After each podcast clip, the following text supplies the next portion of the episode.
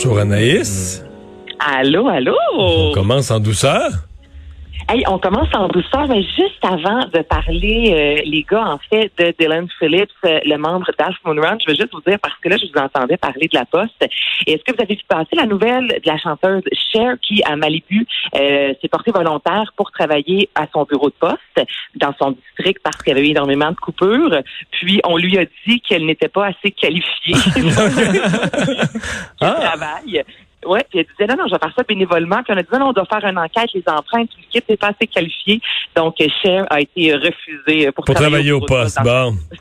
Oui, donc un membre de Half Moon Run qui lance euh, un album en solo. Est-ce que ça veut dire, est-ce que ça signifie la fin du groupe, la dissolution du groupe?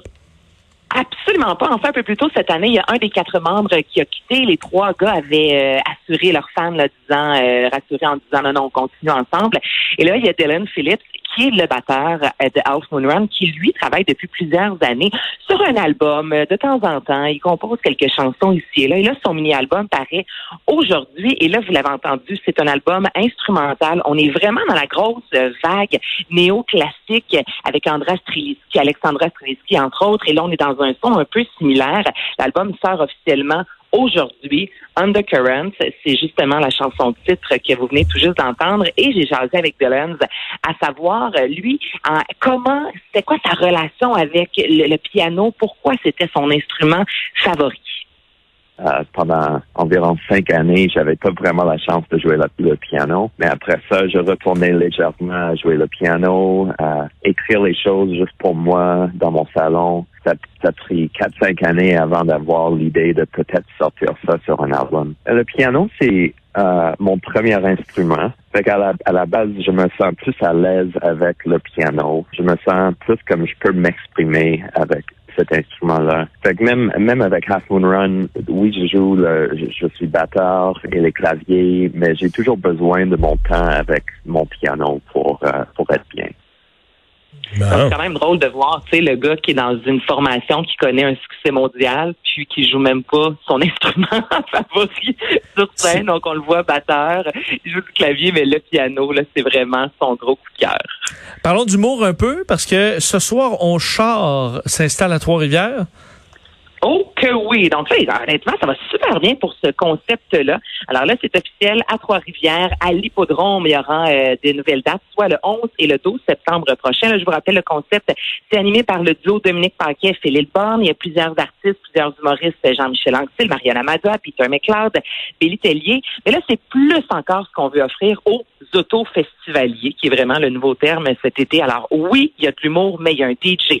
Euh, il y a des camions aussi de bouffe de rue, il y a des voitures de course parce que c'est à l'hippodrome de Trois-Rivières, euh, de l'animation, de la bonne bouffe, un bon verre de vin. Donc c'est une expérience en soi que les euh, festivaliers vont vivre en général en restant dans la voiture ou en gardant le 2 mètres de distance, évidemment. Mais euh, les billets sont en vente au moment où on se parle. OK, mais il faut quand même descendre de l'auto là, pour aller chercher le verre de vin, le camion de la bouffe de rue. euh, Oui, absolument. Mais Mais on, garde le 2 mètres de distance. puis on ramène tout ça dans l'auto. Il n'y a, pas- y a pas de lieu commun. Ça, chacun dans son Non. véhicule à la fin. Exactement. On rapporte ça dans la voiture, on peut s'asseoir là, sur le dos, puis justement euh, manger, prendre un verre. Mais non, on va pas devant la scène. Là. Tout le monde doit retourner dans la voiture, mais on peut quand même, euh, tu sais, comme tu dis, aller acheter de la nourriture, aller au petit coin, se promener un petit peu, tout en gardant le 2 mètres de distance, de préférence le masque. Mais au moment vraiment où le concert, euh, ben, le spectacle commence, là, on retourne dans sa voiture ou une chaise en avant de la voiture. là. Tu sais que tu te mets sur un terrain glissant, Anaïs, de parler de Batman ici, là, ça- cette émission-ci. Comment ça? Tu sais pas pourquoi?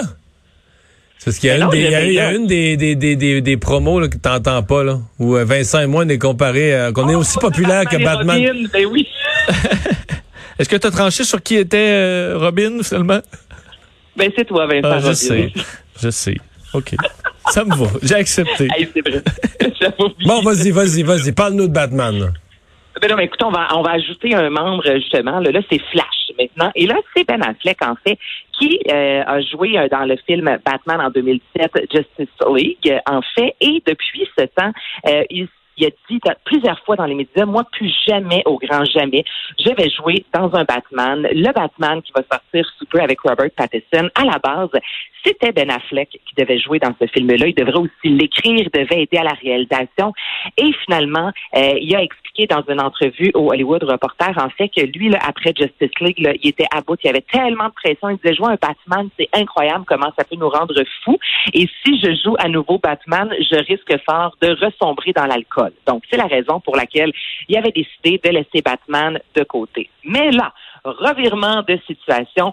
Il sera de retour dans un Batman, cette fois-ci mettant en vedette le Flash, soit Barry Allen. Donc là, on va vraiment suivre l'amitié entre Flash et Batman. Et là, ce que Ben Affleck disait, c'est que la relation entre les deux gars vont vraiment apporter un niveau émotionnel plus loin à ce genre de film parce que ce sont deux euh, garçons, en fait, qui ont vu leur mère mourir, leur mère assassinée lorsqu'ils étaient jeunes. Donc, on nous promet, oui, un Batman. Donc, un film de super-héros avec de la psychologie. Oui, c'est ça. Puis ça ferait pas tard, Mario, il me semble, d'avoir un peu de psychologie dans tout ça. Donc, j'ai bien hâte de voir ça en 2022. Et dans ce film-là aussi, ce sera le retour de Michael Keaton qui a joué euh, dans deux Batman en 89 et en 92. Donc, on nous promet quand même une super de belle distribution. Alors, oui, des films euh, de DC Comics, mais avec un fond plus d'émotion. Mais ils sont trop sensibles, c'est plus un vrai super-héros, là. ben, Mario, plus on est sensible, plus on est un héros. Oh! oh écoute! Bon, tu nous parles des héros de Pink Martini? Est-ce que... Hey, ça, là, je vous fais entendre ça. OK, là, on est vendredi. Petit verre de vin ce soir, j'imagine. Et là, il y a une nouvelle chanson. Il n'y a rien qui est plus vendredi soir que Pink Martini. Écoute, The Lemonade Song. Écoute ça. If you don't do the work, you'll never get paid. If you don't have the there's no parade. It may be trite, and I know it's cliched, but lemons give you lemonade. Où sont les canapés, hein? C'est bon, là, moi, ce soir, c'est des sushis euh, à la maison avec euh, un verre de vin, puis c'est cette musique-là qui va jouer. Là, on dirait que tout devient cinématographique, tout prend une autre allure quand on écoute Pink Martini. Alors, c'est la nouvelle chanson. Écoute, ça arrive dans ma boîte de courriel aux alentours de 15 heures. Donc, c'est nouveau, nouveau, nouveau. OK, c'est vraiment neuf, là plus neuf que ça, Mario, je peux même pas t'ajouer, là. Donc, ça vient juste de sortir. Ah, je suis un gros fan de Pink, de Pink Martini et ça, c'est, euh, du bon matériel. Donc là, c'est, est-ce que c'est, excuse-moi, c'est, un album, c'est juste une chanson qui d'un album qui s'en vient?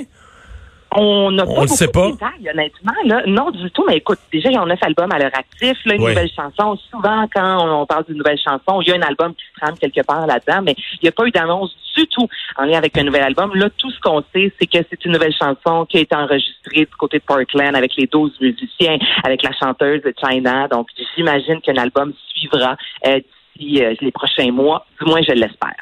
Merci Anaïs. Bonne fin de semaine. À toi aussi. Au revoir. On va à la pause.